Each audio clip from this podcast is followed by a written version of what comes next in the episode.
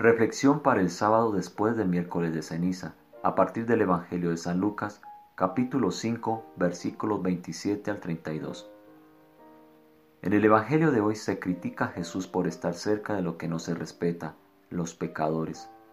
Él responde que son los enfermos quienes necesitan al médico, no aquellos que están bien.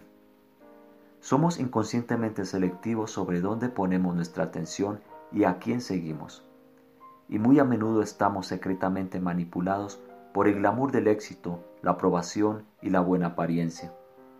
Nos inclinamos hacia aquellos que parecen tener estos atributos y nos deleitamos en su gloria incluso cuando los envidiamos.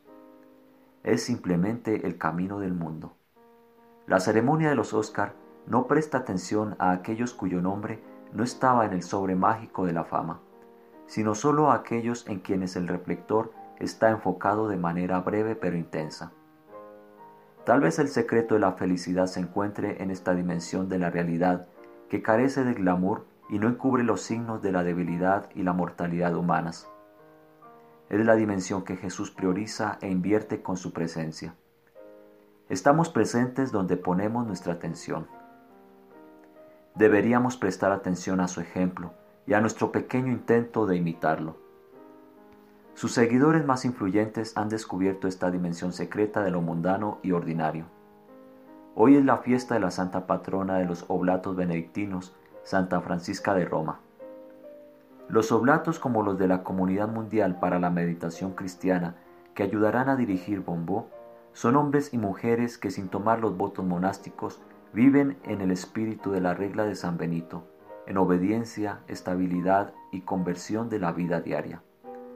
Al igual que la regla en sí, no es un camino glamoroso, sino uno en el que las puertas de la percepción se limpian gradualmente, mostrando cada vez más con más fuerza la presencia luminosa que se encuentra en cada detalle y momento de cada dimensión de la realidad. No se basa en la santidad heroica del individuo, sino en la contribución que cada uno hace y recibe dentro de la familia espiritual. No está impulsado ideológicamente, sino que está motivado por la obediencia mutua y la compasión por las debilidades de los demás, ya sea, como dice San Benito, de cuerpo o mente. A diferencia del breve resplandor del glamour, es sostenible y abre cada vez más dimensiones de la realidad, las riquezas infinitas de Cristo en lugares inesperados y sorprendentes. Perdemos el glamour pero ganamos la gloria de la dimensión divina. Jean Benier encontró esto en su vida con los discapacitados intelectuales, la Madre Teresa con la gente de la calle.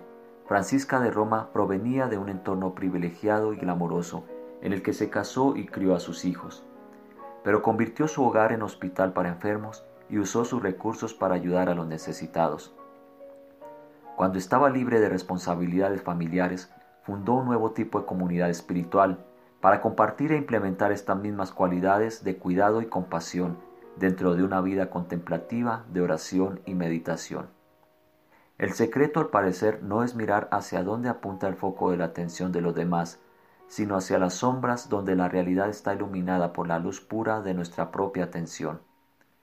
Nuestro ritmo diario de meditación ayuda a ofrecer como un hábito nuestra capacidad para poner la atención donde debería estar y para ver realmente lo que es.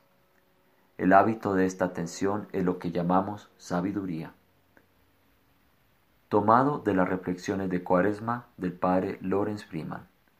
Traducción WCCM Argentina.